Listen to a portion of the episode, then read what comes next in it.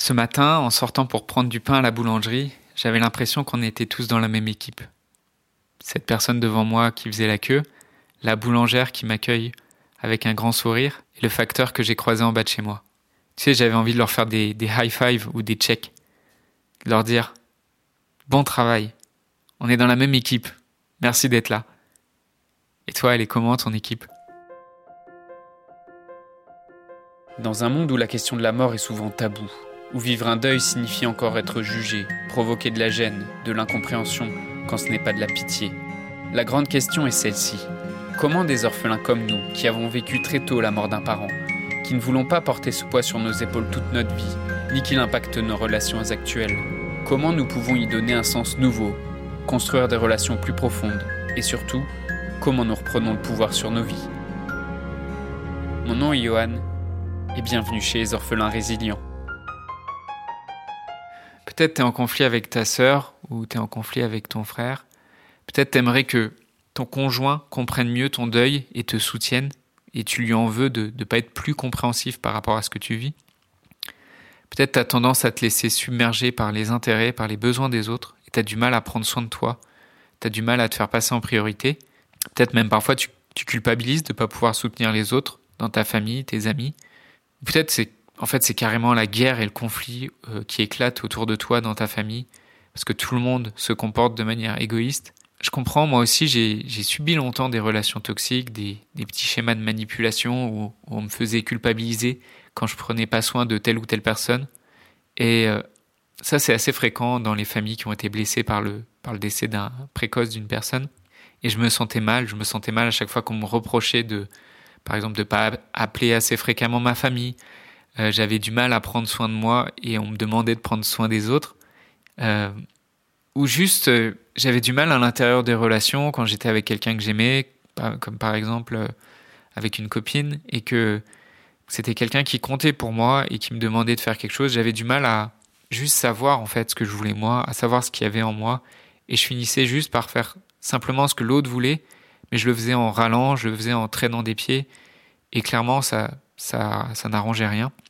Dans cet épisode, on va parler de ce qui va vraiment te faire passer un autre niveau dans tes relations, qu'elles soient sentimentales, familiales, amicales ou professionnelles, de ce qui m'a permis de, de, passer de cet orphelin qui subit ses relations, qui subit des, manipulations, qui subit des relations toxiques, qui se fait commander par sa propre peur de l'abandon, à ce que je suis aujourd'hui. Aujourd'hui, j'ai reconstruit un couple équilibré dans lequel je, je sais m'affirmer tout en écoutant ma copine. Et euh, pour la, la petite anecdote, juste avant de commencer le podcast Orphelin Résilient, euh, pendant deux ans, j'ai développé une activité autour de l'immobilier, j'ai investi dans des biens et j'ai appris aussi à négocier auprès d'investisseurs, auprès de banques, auprès de clients.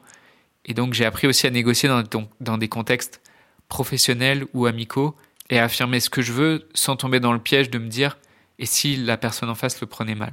Ce qui m'a permis en fait de, de transformer, de reprendre du pouvoir sur mes relations sans forcer, sans mettre non plus la pression sur les personnes qui sont autour de moi, bah ça c'est pas quelque chose que j'ai que je savais faire de manière innée, c'est pas quelque chose que j'ai appris à l'école en fait, c'est quelque chose que j'ai travaillé.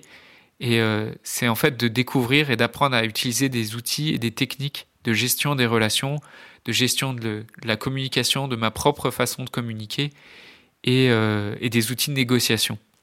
Ce sujet-là, c'est vraiment un sujet qui me passionne depuis plus de 5 ans et sur lequel je, me forme en continu, que j'adore. Comment t'affirmer? Comment obtenir ce que tu veux d'une relation, d'un échange, tout en, respectant l'intérêt de, chacun? Euh, Comment négocier?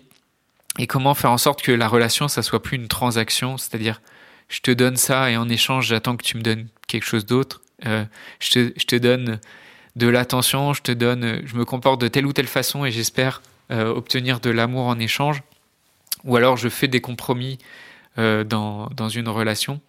Donc pour que la relation, ça soit plus une transaction, mais ça soit un lieu d'échange ou un lieu où les deux grandissent ensemble, bah, tout ça, c'est quelque chose que, que j'ai appris.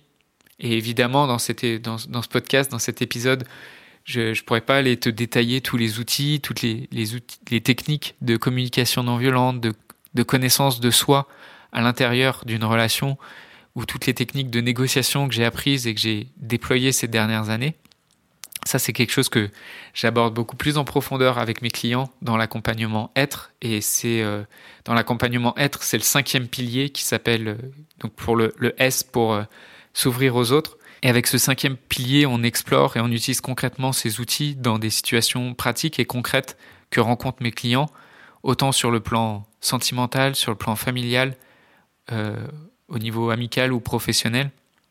Et ces outils de négociation, ces outils de, de communication, c'est vraiment la cerise sur gâteau en fait qui vient, qui vient te permettre de devenir pleinement un orphelin ou une orpheline indépendant, autonome vis-à-vis de ses émotions et qui a repris le contrôle sur son passé.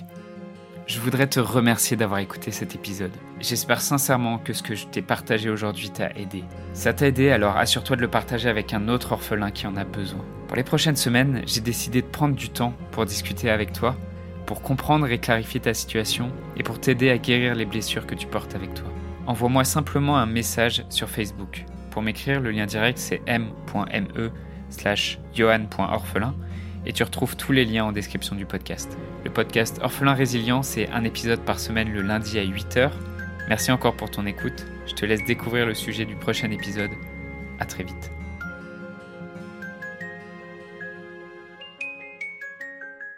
Dans le prochain épisode, je t'expliquerai le sens que j'ai réussi à mettre sur le décès de ma mère et quelle était la mission de ma mère.